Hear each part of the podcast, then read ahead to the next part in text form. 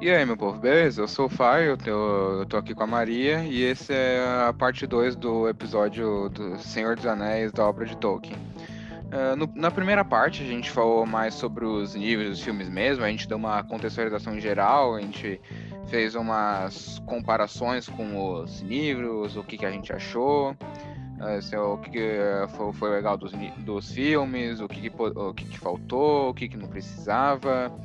E agora a gente vai falar mais da mais do Tolkien em si, porque não dá para falar só de Senhor dos Anéis sem falar da, da vida do Tolkien.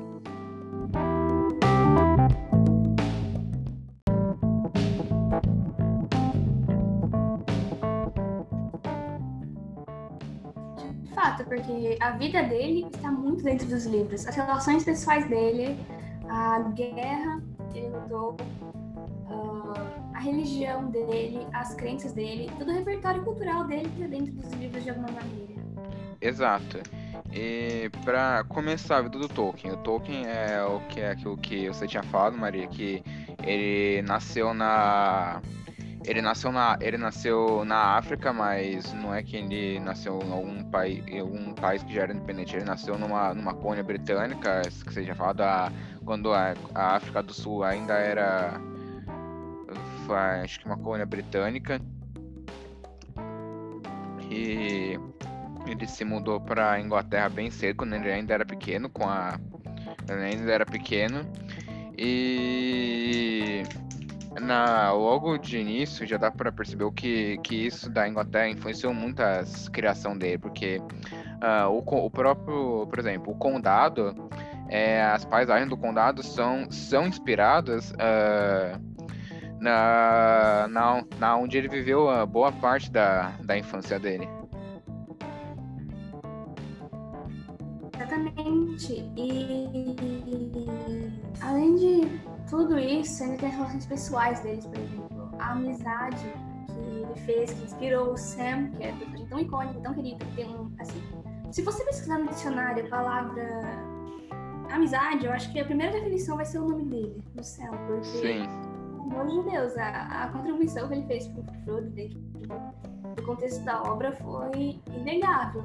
Então, isso foi inspirado numa amizade verdadeira na vida do Tolkien. Eu acho isso muito legal, porque ele conseguiu transferir elementos do cotidiano dele, da infância dele, como você disse, como inspiração para paisagem, até, sei lá, um café que ele tomou com uma pessoa algum dia na vida que inspirou, sei lá, um jantar, entendeu? Eu tô inventando isso agora, mas é mais ou menos isso. Sim, sim.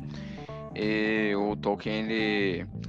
É, eles se, mudar, é, eles se mudaram, se não me engano, pra Inglaterra só ele, a mãe dele, o irmão e o, e o irmão dele, que sim, muitos não sabem, mas o Tolkien ele tinha um irmão. Uh, e, desde, uh, e a mãe dele, uh, ela se converteu ao catolicismo, ou seja, isso já foi uma influência pro Tolkien. Aí, logo depois que a mãe dele morreu, antes da mãe dele morrer, ela passou os cuidados do Tolkien, do irmão dele, para um padre, ou seja, já dá para ver como que o Tolkien, sempre, o Tolkien sempre foi influenciado pelo, pelo catolicismo, pela, pela religião. Não a ponto de se tornar um fanático, mas de, de isso ter tido muita influência sobre, né, sobre ele e sobre as obras dele. Sim, uma coisa que eu acho muito admirável no Tolkien, que apesar de ser católico, ele não tinha nenhum tipo de preconceito com as religiões pagãs. Tanto que isso influenciou demais a obra dele, principalmente O Senhor dos Anéis. Um pouco maior do que tem o Senhor dos Anéis. Ele coloca muitos elementos pagãos e lendas, histórias, crenças, deuses, mitos, contos, tudo. Tudo tem essa relação. Sim, exato. O próprio. Hum, essa ideia do anel, se eu não me engano, uh, ele foi. Uh, anel do anel poder foi baseado, acho que não me engano, numa, numa ainda meio nórdica barra germânica, que é a ideia do do, do Anel de Nibelungo, que é, a, que é mais ou menos é o, esse Anel de Nibelungo, pelo que eu entendi também, era o esquema dele era parecido com, com o Anel do o Anel do Poder, que era um anel lá, de, de grande poder, mas que de grande tentação ao, ao mesmo tempo. Exatamente. E essa coisa de objetos, do, de todos os objetos têm um valor tão importante. Por exemplo, as espadas, como tem no Hobbit, que se iluminam com a chegada de Oryx, as lâminas especiais élficas, uh, a metalurgia dos anões, uh, eles forjam os anéis, tudo isso tem uma importância muito grande. Eu gosto até dessa importância que os materiais têm, da dominância que eles têm sobre a cabeça das pessoas. Se você pensa, quando os elementos mais naturais, mais humanos estão dentro da trama, eles conseguem se libertar dessa coisa do, entre aspas, materialismo que tem na obra. Por exemplo, se livrar do anel foi um ato muito difícil para o Frodo, principalmente no final, quando ele está sendo corrompido. Então, acho que tudo isso dá para trazer uma alusão muito interessante para tudo, assim, para a vida no geral. O quanto que o anel quase seduz as pessoas à destruição e quando, quantos materiais, as lâminas, as próprias, as próprias pedras preciosas de Erebor, por exemplo, no, no Hobbit, assustam as pessoas e levam elas, adoecem elas e tornam, trazem à tona os piores elementos do caráter humano. É, exato. E continuando a vida do Tolkien, você falou de amizade, ah, do Sen. Eu, eu posso estar falando muito merda, mas eu acho que o Sen ele foi baseado num amigo que o Tolkien teve, que foi o Jeffrey Smith. Que, quem é ele? Uh, pra ficar uma coisa, uh, o Tolkien, depois que ele cresceu, ficou mais, vai, meio mais adolescente, ele foi, ele foi estudar num tipo de internato mais de elite, assim, na, na Inglaterra, se eu não me engano, era na região de Birmingham, cidade de Birmingham, na Inglaterra. Uh, e lá ele conheceu uh, uh, três, três outros garotos: o Jeffrey Smith, o, o, é, o Jeffrey Smith, o Robert Gilson e o Christopher, mas que o sobrenome dele eu, sempre esqueço. E dessa amizade deles surgiu a TCBS, que seria a Tia Club Bourbon Society, ou traduzindo a o, o Clube do Chá da Sociedade Barovi, é, Bar, Baroviana. Não, não sei se essa é a tradução certa. E isso era um clube deles que eles criaram para discutir sobre, sei lá, desde literatura, a música. E dentro desse grupo que o Tolkien pelo menos o que é mostrado assim. Uh, o que ele fez mais amizade foi o Jeffrey Smith, então por isso que eu acho que ele uh, que, que ele baseou o Sam no, uh, no, Je no, no, Jeffrey. É, eu acho que o Tolkien tinha uma valorização quanto às relações dele, quanto à amizade, principalmente, ele criava quase uma irmandade. E isso se reflete muito bem nos livros e nos, nos contos dele. Porque pegando o desenvolvimento da amizade que cria, da cumplicidade entre os personagens, dá pra ver que ele tem esse valor, que é uma valorização muito grande de mostrar os laços a importância deles para o desenvolvimento da história. Um que eu gosto muito de destacar, porque assim, para mim é uma das melhores amizades já construídas na literatura mundial, que foi a que se formou e depois foi destruída, mas por fim teve um. reataram a amizade, assim, por assim dizer, que foi a do Bilbo com o Thorin. O do Thorin considerar o Bilbo como um integrante da casa dele, da família dele, e confiar nele quando ele não confiava em mais ninguém. Então eu percebo essa importância que os laços têm, a amizade tem dentro dos livros do Tolkien. Eu acho que isso vem muito da vida pessoal dele. Pela infância, um tanto quanto solitária, por assim dizer, ele teve, essa construção dele como pessoa, de desenvolver tanto uma família, ele como, quase como uma família, né? Dentro das relações de amizade mais próximas dele. Eu acho que tudo isso teve uma influência tão grande na vida dele que pesou para esse universo do, dos livros dele no geral. Não só no universo da Terra-média, mas quanto nos contos ou até nos, nas escritas de rodapé dele. Sim, e aquilo que eu falei da CBS, ela foi influência para várias, tipo, várias, vai, uh, alianças e famílias que tem dentro da obra. A própria sociedade, a própria sociedade do Anel é claramente uma grande referência a essa, a esse clube que ele tinha com os, que o Tolkien tinha com, com os amigos dele. Tinha esse, tinha Ah, por exemplo, a companhia dos a companhia do, dos, ano, dos anões também é uma clara referência ao a esse clube a esse clube do Tolkien do do Jeffrey do Christopher e do Robert exatamente e esse clube deles é muito interessante às vezes eu fico imaginando seria muito legal ter uma conversa com eles provavelmente deve ser uma das experiências mais loucas que tem porque são mestres assim eles estavam lidando com o mestre da fantasia. E também eu não duvido que eles eram pessoas tão talentosas quanto, apesar de não conhecer muito bem a história deles. É... Eu acho que ter uma conversa com eles, um debate, qualquer coisa, devia ser tão fascinante que, não sei, seria uma experiência de vida muito incrível. Sim. É inegável a inteligência que eles têm, principalmente o Tolkien, né? Porque convenhamos, ele é muito inteligente. Exato. Para ter criado um, uma língua nova, é, ele tem que ser fantástico.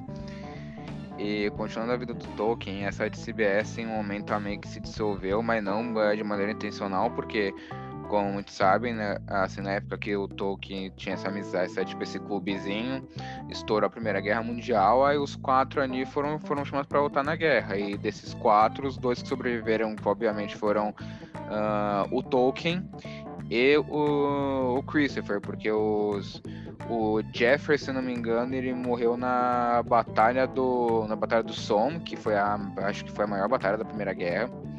E já o, o Robert, eu não, não sei aonde, aonde que ele foi aonde que ele foi batido. E assim, depois da a guerra foi algo que influenciou muito o Tolkien, principalmente nas criações dele, influenciou muito a vida pessoal dele também, porque uh, mesmo depois que a guerra acabou, a relação dele com o, o, o Christopher uh, nunca mais foi a mesma.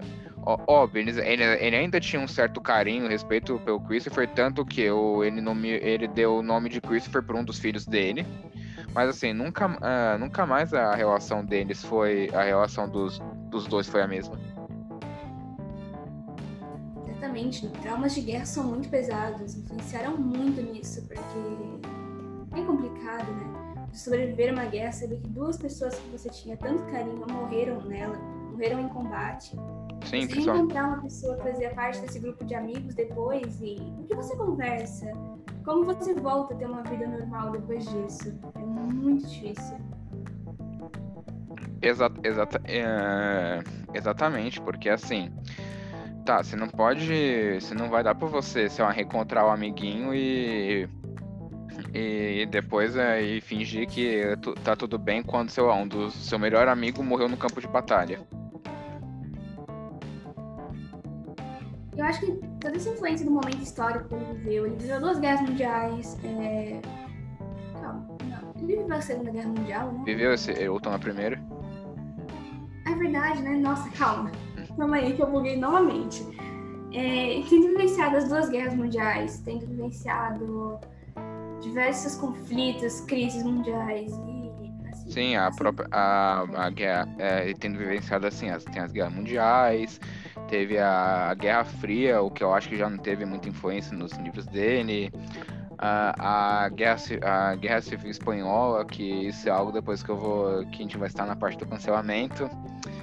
Mas, enfim, uh, ele, o Tolkien ele, ele passou por grandes acontecimentos do, do século XX. Teve a crise de 29 também.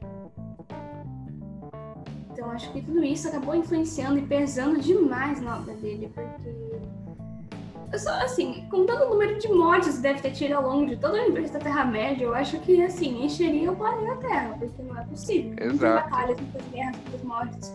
Então, acho que toda essa vivência dele, esse contato que ele teve direto com a morte estando numa guerra, teve esse papel para ele conseguir construir. E até os próprios traumas dele podem ter refletido em tudo isso. É. Exato, e falando de, de influência do Tolkien, eh, que o Tolkien teve, que refletiu nas obras, a própria, o próprio cristianismo, o próprio catolicismo tem várias referências nas obras do Tolkien, não só no Senhor dos, An ah, Senhor dos Anéis no Hobbit, começando pelo um livro que, que muitos fazem, consideram que é a, que é a obra-prima do, do Tolkien, que é o Silmarillion, porque o Silmarillion, o começo do Silmarillion é é literalmente o a história de o início, os dois primeiros capítulos, é como surgiu o mundo, como surgiu tipo do nada surgiu um mundo e você vai lendo aquilo, se, se você vai lendo com atenção, você você pensa que você tá lendo, sei lá, um sei lá, você pensa que você tá lendo, se eu não me engano, aquele o livro que fala da Bíblia, que fala do da criação do acho que é o Gênesis, certo? Você pensa que você tá lendo o Gênesis, porque é aquilo. Tem o, aquele ser supremo que é o Luvatara e tem os aí tem os ajudantes que eram os Ainur. Aí o, aí o Luvatar deu um tema para eles é, de uma uh, canção para eles cantarem, para os Ainur cantarem. Aí dessa canção dos Ainur sur, surgiu Arda, surgiu o que surgiu o que se conhece, se conhece como o mundo, que se conhece como a Terra Média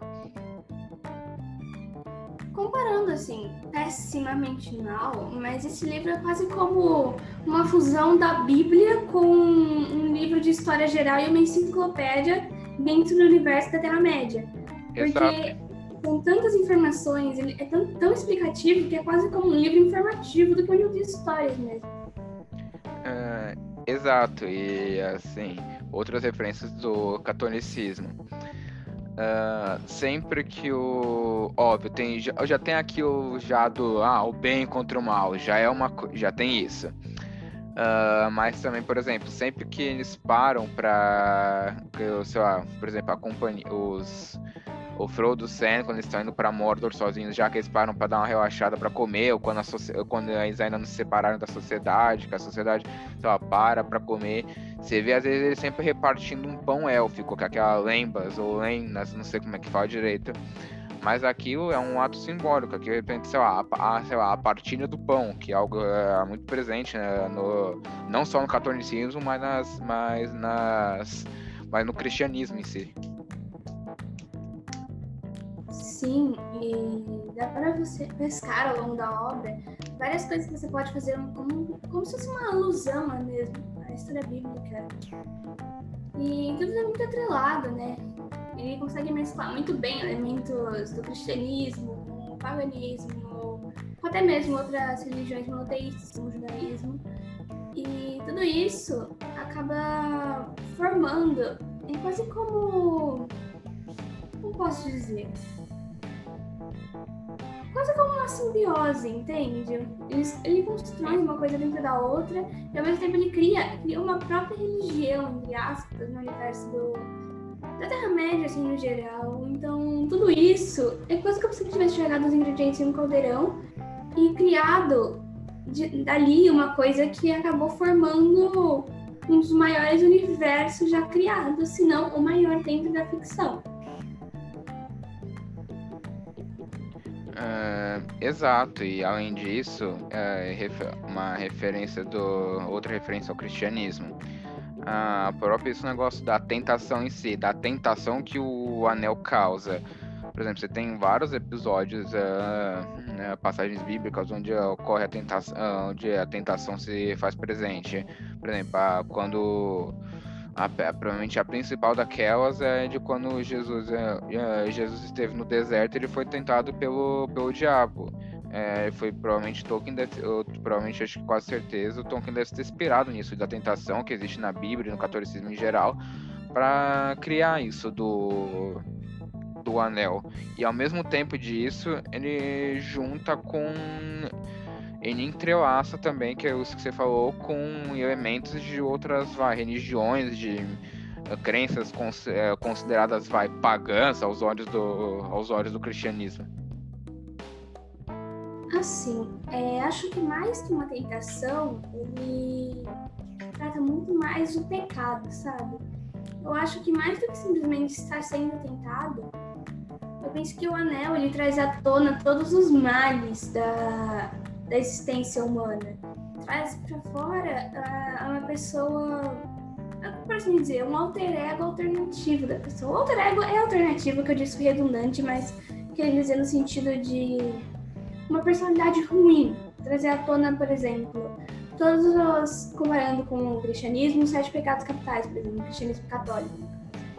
Sim. Que são muito recorrentes. Então, acho que mais do que uma tentação, é, tem essa simbologia de trazer à tona o que já está guardado dentro de cada um, só que potencializando para o mal, como é o caso da Galadriel, por exemplo.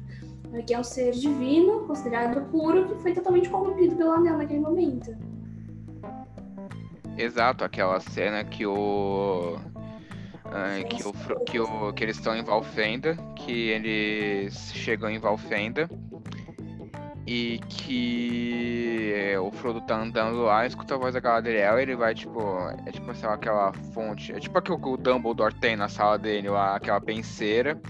E daí depois o, o Frodo fala, ah, tá aqui o anel, tipo, fica, não sei o que fazer. Depois a Galadriel, ela vê que mesmo ela, que é um, que é um ser, que você falou que é um ser quase divino, ela também pode ser corrompível, porque é aquilo do uh, que existe no catolicismo. Uh, ninguém, é, ninguém é perfeito, todo mundo pode ser. Uh, eu não, estou dizendo que todo mundo que pode ser corrompível vai, vai, ser, vai ser corrompido de alguma forma, mas assim. Uh, existe, sempre existe alguma, alguma maneira de tentar persuadir, de tentar persuadir alguém ou tentar corromper essa pessoa, fazer, que, fazer com que ela cometa algo vai não muito legal, algo ruim, fazer um, alguma coisa má. E uma coisa que eu acho que foi muito bem articulado relacionando isso é que muita gente tem essa ideia de que para pegar um anel, porque o Frodo era o único que conseguia pegar um anel, porque ele era uma pessoa boa. Isso é uma teoria muito grande que existe entre o filme, etc. Só que eu acho que é mais do que isso também, porque eu não considero o Frodo como uma pessoa boa. Muito pelo contrário, eu acho que ele é uma das pessoas mais corrompíveis ali. E eu acho que essa articulação toda do Sam a construção dele como personagem lá para dar suporte ao Frodo, eu acho que realmente o portador do anel seria o Sam. E o Frodo estava lá mais como um carregador, por assim dizer. Estava carregando o anel Exato. enquanto o, o Sam meio que bloqueava ele de cair na tentação do anel. Porque o Frodo, no final, como pode ver, por conta também de toda a influência do Gollum, acaba se corrompendo, né? É, exato, pro, pro que você falou, o próprio Gon é um exemplo perfeito de, de uh, do que acontece quando a tentação ela, tri, ela, triunfa sobre, sobre alguém. Que o Gon é aquilo, ele foi tentado pelo anel, ele matou o próprio irmão, que isso que a gente vê no, eh, se não me engano, no Retorno do Rei, que a gente fica sabendo disso, né? Aí depois é, é isso, o Gon é um exemplo perfeito de, de corrupção, assim. De, de que alguém pode ser corrompido. Agora, é, cortando um pouco o assunto de falar de toda a influência histórica que o Senhor dos Anéis teve, eu acho importante a gente falar um pouco dele na atualidade, né? Mas antes mesmo de falar do cancelamento, eu acho que seria legal a gente pensar um pouco sobre o Tolkien agora no futuro. Porque, por ser um livro de linguagem considerada mais complicada, mais complexa, porque é uma tradução no, no inglês antigo, no inglês mais rebuscado, para trazer isso para a língua portuguesa foi um trabalho excelente da tradução das, das editoras que já publicaram, que eu sei que até hoje foram duas. É a, Mar, é a Martins Fonte, pelo menos os que eu tenho é da, é da Martins Fonte, ou é da. Ah não, é da HyperCoins que eu tenho a. Que eu tenho a tradução que eu tenho os livros. Se não me engano, a Martins foi a que veio anteriormente, e depois a Harper comprou os direitos, se eu não estiver errada. Mas, assim, eles fizeram um trabalho de tradução incrível e mantiveram muito essa linha da linguagem. Só que eu acho que isso pode ser um pouquinho problemático, porque hoje em dia muitas pessoas estão desistindo da leitura do livro justamente por conta da linguagem. Sim, porque então... são nomes bem complicados mesmo, alguns. Uhum. E nem só questão de nome, assim, é questão de conjugação verbal, uma questão mais gramatical mesmo. É, tanto que, assim, eu acho que quando a Rapper comprou os direitos e mudou um pouco a linguagem, é, criou um acesso maior para leitores mais jovens, por exemplo. Porque um medo que eu sempre tive foi as pessoas pararem de ler Tolkien por conta da linguagem. Então acho que atualmente a gente vai ter que enfrentar esse desafio de ver as editoras mudando um pouco a linguagem do livro para conseguir adaptar para as novas gerações, porque senão ele vai ficar parado na história.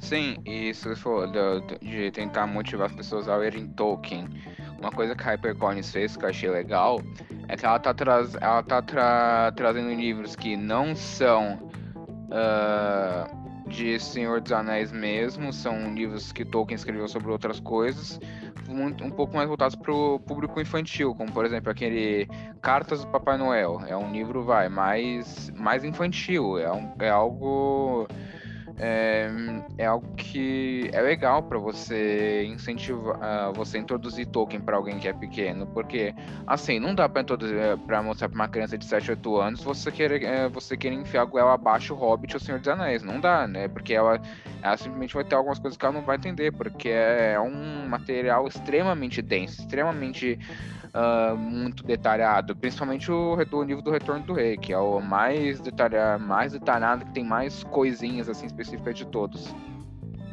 Tolkien é um autor muito descritivo, então acho que Sim, é, é, sim, é uma riqueza de detalhes é incrível da, das cenas.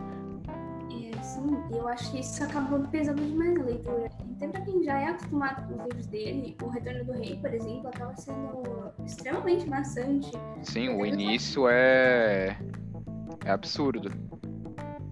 Só que é necessário, depois que você emplaca, depois que você consegue se adaptar a tudo isso, é muito bom, é muito fluida a leitura. Por isso que uma recomendação pessoal minha é, antes de começar a ler o Hobbit e o Senhor dos Anéis, ou antes mesmo de começar a ler o Senhor dos Anéis, porque o Hobbit é um pouquinho mais simples a leitura e a linguagem, leiam outros livros do Tolkien, por exemplo. Um que eu sempre indico, porque é pouquíssimo conhecido e é um dos meus favoritos, que é o Roverandom. Tem uma linguagem muito mais tranquila, que dá para uma criança de 10 anos ler, inclusive, só que já tem aquela, aquele toque, aquele quê do Tolkien. Então, lendo essas histórias, antes de ler O Senhor dos Anéis, eu acho que é um bom treino para a linguagem dele. E quando você pega, pegar uma leitura do Senhor dos Anéis, obviamente vai estranhar um pouco, mas dá para emplacar muito bem na leitura.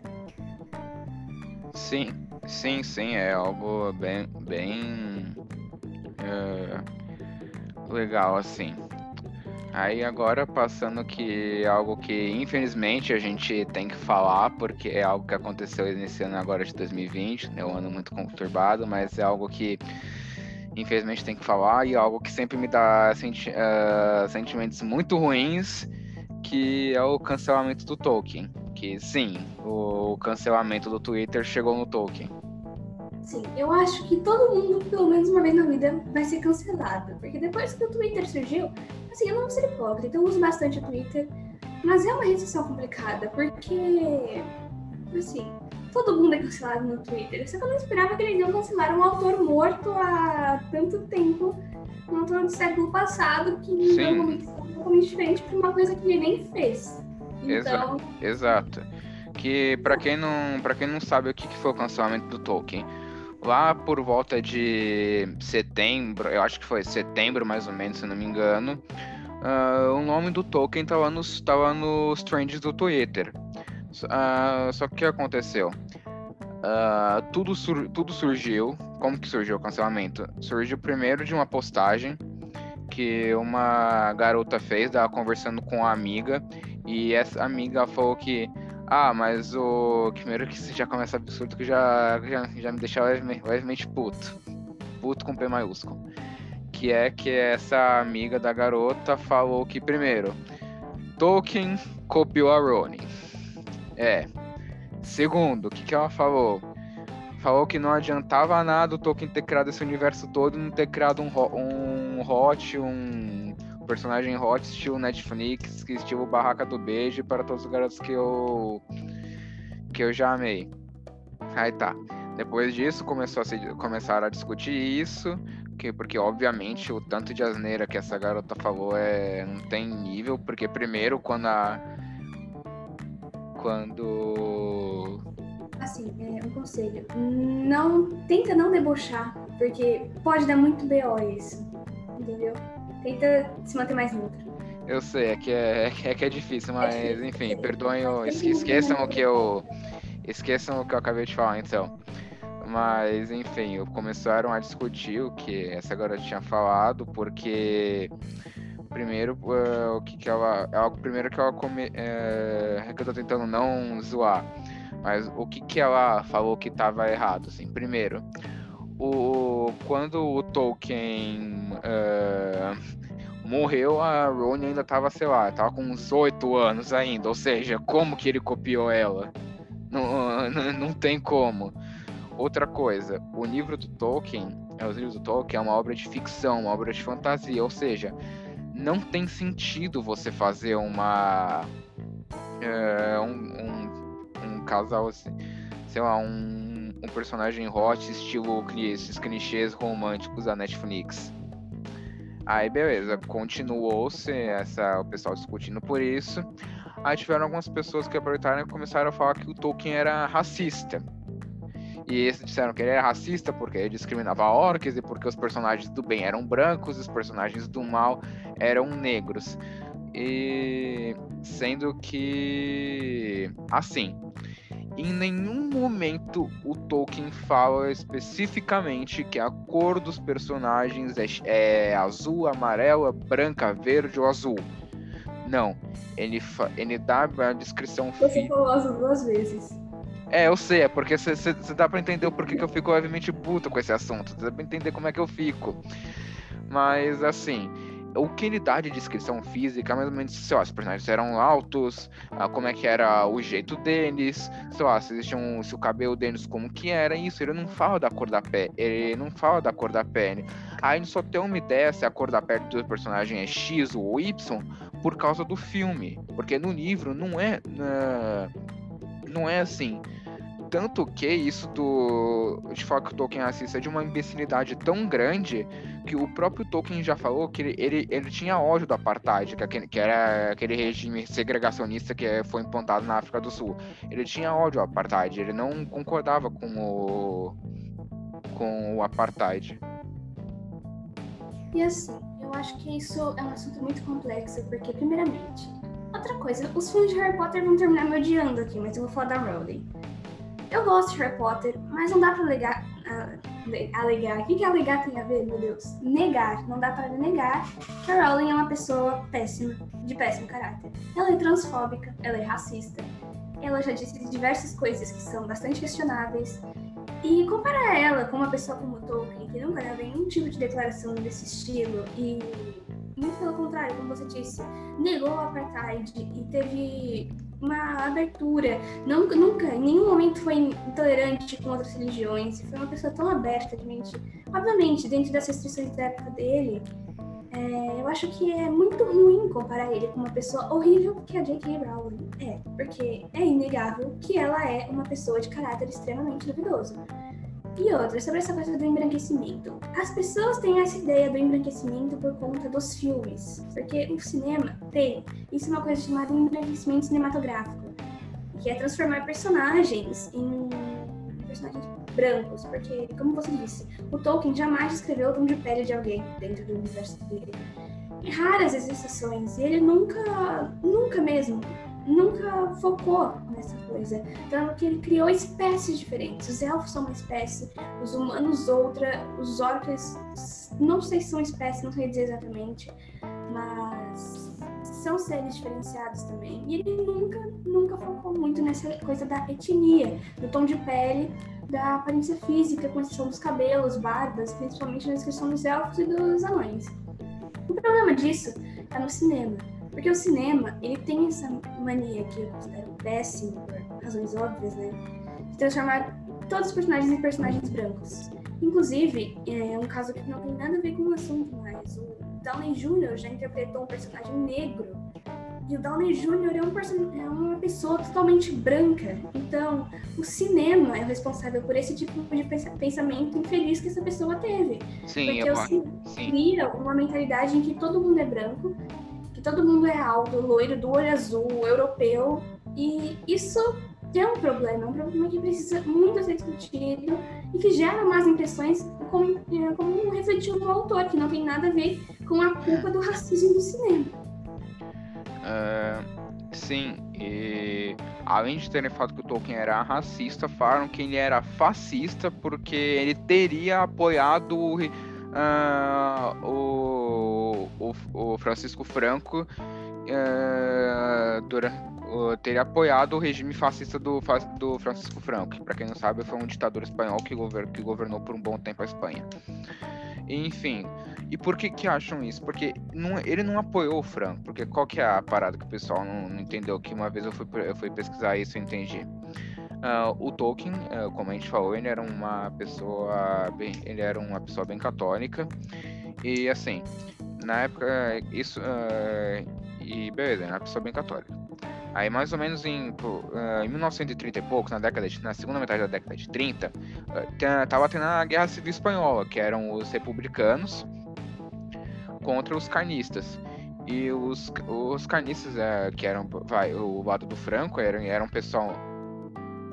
Eram mais conservadores, tinham, eram mais uh, chegados com a Igreja Católica, com, com o cristianismo e já os republicanos eles eram mais uh, liberais, tinham muitos comunistas, muitos socialistas do lado e assim uh, aparentemente uh, existem relatos de que durante essa guerra civil alguns como algumas pessoas que estavam do lado dos republicanos estavam meio que depredaram, destruíram símbolos católicos, depredaram igrejas e se eu não me engano, o Tolkien deve ter. Se o Tolkien falou alguma coisa sobre isso, não sei o que.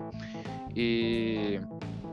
Mas não é que ele foi achando ruim disso, não é porque ele tava meio que achou ruim disso, mas não é que ele achou ruim disso por causa que ele, ele tava apoiando o Franco, não. Ele achou ruim isso da depredação por causa que ele era católico, ou seja, porque assim, se você é de uma religião, por exemplo, você não, você não vai ficar de boa se você vê alguém depredando algum lugar do, do seu culto. Pode ser de qualquer religião. Você não, por exemplo, se você é muçulmano, se você é muçulmano, você não vai. Você não vai ficar de boa se chegar um cara e começar a, a, a, depredar, a depredar a mesquita. Se você for, sei lá, católico, você não vai se sentir legal se alguém comer, sei lá, se alguém picha, pichar uma, uma, uma cruz dentro da igreja. Você não vai se sentir legal. Então não foi por isso que que uh, que ele que ele achou ruim isso da depredação. Não foi porque ele estava do lado do uh, do lado dos carnistas, foi mais por causa da, da religião em si mesmo. Sim. É, o Tolkien, a gente tem que entender também o contexto da época em que ele viveu, como a gente já falou bastante. E ele deu algumas declarações, sim. Ele provavelmente tinha alguns pensamentos que não seriam bons pensamentos,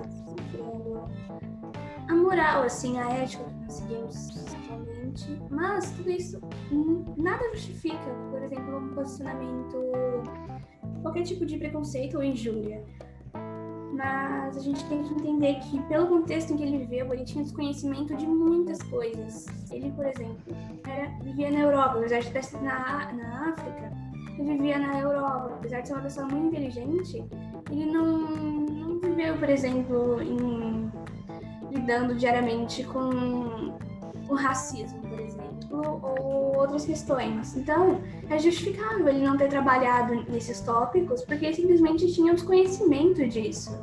Ele não poderia ser até que ele não entendia muito bem do assunto por conta dessa desse mundo, dessa bolha que ele vivia, desse contexto, tanto pela época quanto pelo pela mentalidade que ele tinha.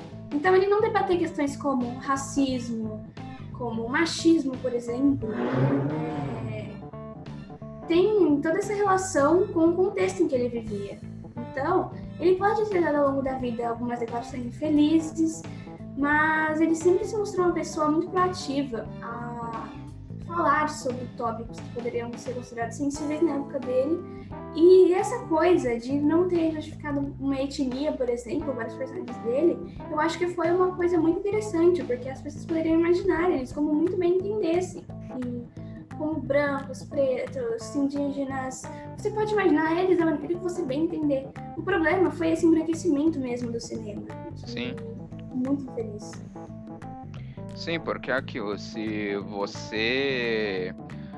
Isso não, aí não precisa nem ser por causa do tom de pé, mas seja, por exemplo, você por exemplo, tem um livro, aí depois desse livro fazem uma. fazem uma, adapta, fazem uma adaptação de, pro cinema.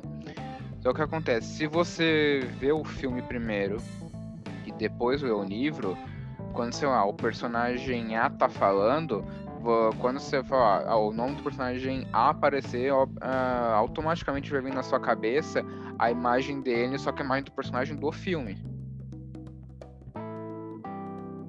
Exatamente, tanto que ler Harry Potter, por exemplo. Eu estou falando muito de Harry Potter, eu nem sei porquê, mas enfim.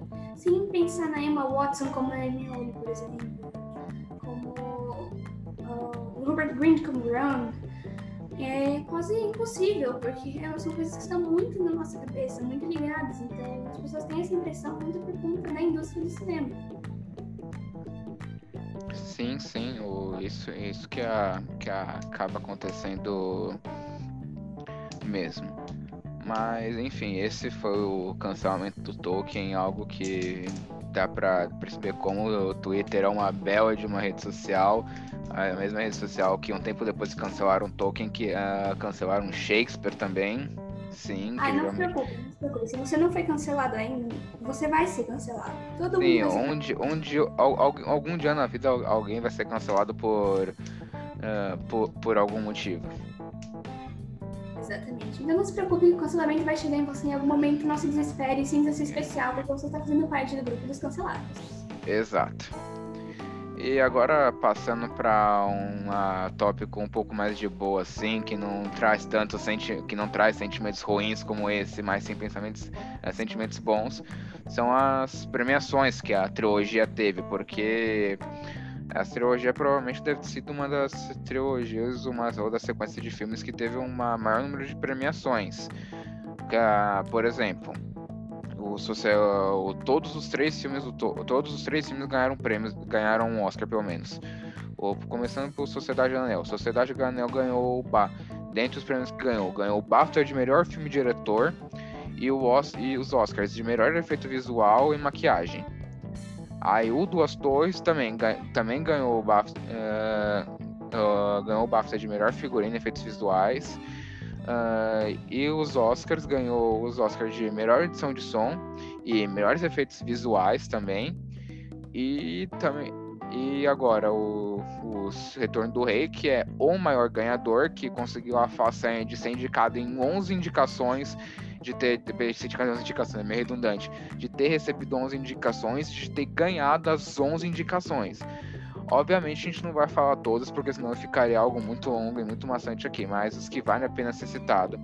Primeiro que ganhou o Oscar de melhor filme, que por si um filme de fantasia assim, sim, de ficção, ganhar um Oscar de melhor filme já é fantástico.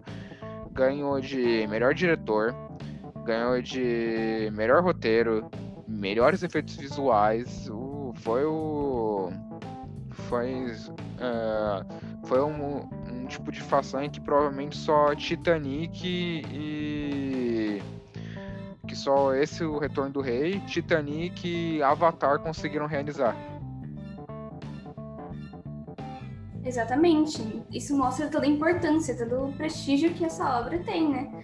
Apesar de muita gente acabar não gostando por conta da diferença entre o livro e o filme, é inegável que foi muito bem feito e que toda essa construção ficou sensacional, né? Os gráficos desse filme, a edição, a montagem dos frames, tudo foi, foi muito bem feito. Sim, sim. E agora eu acabei lembrando de uma coisa também, a gente falou, da, a gente falou um negócio da, da Ronin, uh, que ah, o Tolkien copiou, uh, Tolkien copiou a Ronin, mas assim, a própria Rowling ela já falou que ela se inspirou no Tolkien, assim. É, ela tem um apreço pelo Tolkien. Ela já falou que o Tolkien ele criou um universo inteiro de fantasia, algo que é um criou um universo que eu digo, criou criou do zero, criou do zero assim, tipo do nada, criou idiomas, criou tudo, algo que ela disse que nem ela consegui, conseguiria conseguiria realizar. E, e, em Harry Potter tem muitas é, coisas que você vê que são um tipo de inspiração a Senhor dos Anéis, como por exemplo, uh, no início de Senhor dos Anéis, no livro do Sociedade, você tem aquele o velho carvalho, que é aquela árvore que quase engole o, Sen, o Seno, o Seno, Frodo se não me engano, Merry Pippin também. Aí no Harry Potter você tem o Salgueiro Lutador, é uma referência. Os, os próprios dragões, por exemplo, também acho muito legal essa coisa de se inspirar em uma pessoa que foi tão icônica. E é uma pena que as pessoas tentem criar essa rivalidade literária, que é péssima, né? Porque, assim, se os autores vai se inspirassem entre si e parassem de competir tanto pelo marketing e pela construção, assim, no geral, eu acho que seria muito melhor, sabe? Inspirações, sensações. Seria um mundo muito mais fácil de se conviver. Sim, sim. E isso de. Em, uh, qual, esqueci qual que é a palavra, deu, deu um branco agora. Isso de inspiração, é um Tolkien inspirou Sauron, mas ele criou uma gama de artistas. O, o, o próprio, eu esqueci o nome, é o nome daquele cara que escreveu, escreveu os livros do Game of Thrones. É o não sei o que Martin. Eu Martin, se não é, é, é, alguma coisa Martin. Ele mesmo falou é, eu também eu não esqueci. Ele se inspirou bastante no Tolkien também. Ele falou também que teve grande inspiração do Tolkien. Uh, o próprio que a gente tá falando, o próprio C.S. Lewis foi muito influenciado, foi muito influenciado pelo, pelo Tolkien também. Então a gente dá para ver como o Tolkien foi muito importante para para influenciar uh, uma, toda essa gama de artistas. Tanto que o Tolkien ele é considerado o pai da fantasia. de fato, ele é, foi uma pessoa complexa, uma pessoa inteligente, uma pessoa que passou por muita coisa e teve uma genialidade que não sei se eu posso dizer que foi à frente de seu tempo, mas foi de uma influência assim para as futuras gerações que é inegável. Então, eu acho que foi um bom debate sobre a vida dessa pessoa tão icônica que é o Tolkien, né? E por favor, leiam mais Tolkien. Ele não pode morrer, não tão cedo, pelo amor de Deus. Então, assim, as recomendações dos livros dele são infinitas, para vários gostos, vários estilos, então a leitura do Tolkien eu consideraria, consideraria uma leitura essencial. Sim, é algo que é uma leitura que vale a pena dar uma chance, que vale a pena dar uma chance. Mesmo sei lá, só se você nem que você leia só o Hobbit não leia mais por aqui. Mas leia o Hobbit para você pelo menos é, ser introduzido a esse, esse universo gigantesco e maravilhoso que é o, o universo do Tolkien. E se você se interessar também, leia os outros livros do Tolkien, leia o Cartas, o Cartas para o Papai Noel, leia o Tom uh, o, uh, As Aventuras do Tom Bombadil. E leia também, se você tiver paciência e coragem, le, leia o, Silmar, o Silmarillion também, leia Tolkien. É isso. Assim, leia Tolkien. Não tem outra coisa a dizer. Exato. É tão complexo porque. Eu vou usar uma frase de Dark agora. O que sabemos é uma gota. O que existe é um oceano. Então, Exato. Temos falado as coisas aqui. Tem muita coisa ainda. Então leia pra saber se se interessa ou não, se vai gostar ou não. E quem sabe até fazer igual uma professora que foi muito querida minha, que eu tive o privilégio de ter aula, que ela escreveu o trabalho de conclusão de curso dela inteirinho baseado no Tolkien. E isso é sensacional. Gostei muito dessa professora. Não conheci ela, mas ela deve ser uma pessoa muito legal. Ela é, ela é uma pessoa incrível. Sim, é aquele meme do, do Tolkien, vai. O Hobbit seria. É, é tipo aquele meme da, da, da Deep Web, do ponto, a ponta do iceberg, a internet, e o resto é Deep Web. Aí, no caso do Tolkien, a ponta do iceberg seria o Hobbit. Aí, depois, conforme descendo, ia ser Senhor, ia ser Senhor dos Anéis. Aí, o fundo do fundo do fundo mesmo seria o Silmarillion. Exatamente. É um mundo obscuro, mas que assim que você entra, não tem mais volta. E eu recomendo. Porque às vezes é bom entrar em mundos que são um pouquinho assustadores e peculiares. É incrível. É, sim, é incrível. E...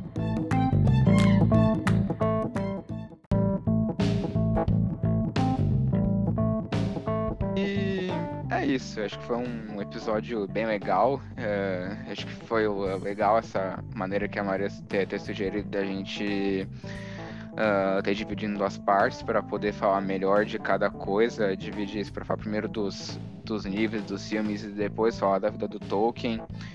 É, acho que foi um legal bem episódio. E, mais uma vez, Maria, muito obrigado por ter, ter concordado em participar desse, desse episódio. Foi, foi bem legal. Eu que agradeço pela honra do convite, eu achei incrível, achei um projeto sensacional. E eu realmente gostei muito de participar, porque eu acho que foi um debate muito legal. Sim, Tolkien é, Tolkien é um assunto bem complexo mesmo. E é isso. Uh, leiam Tolkien e até o próximo episódio.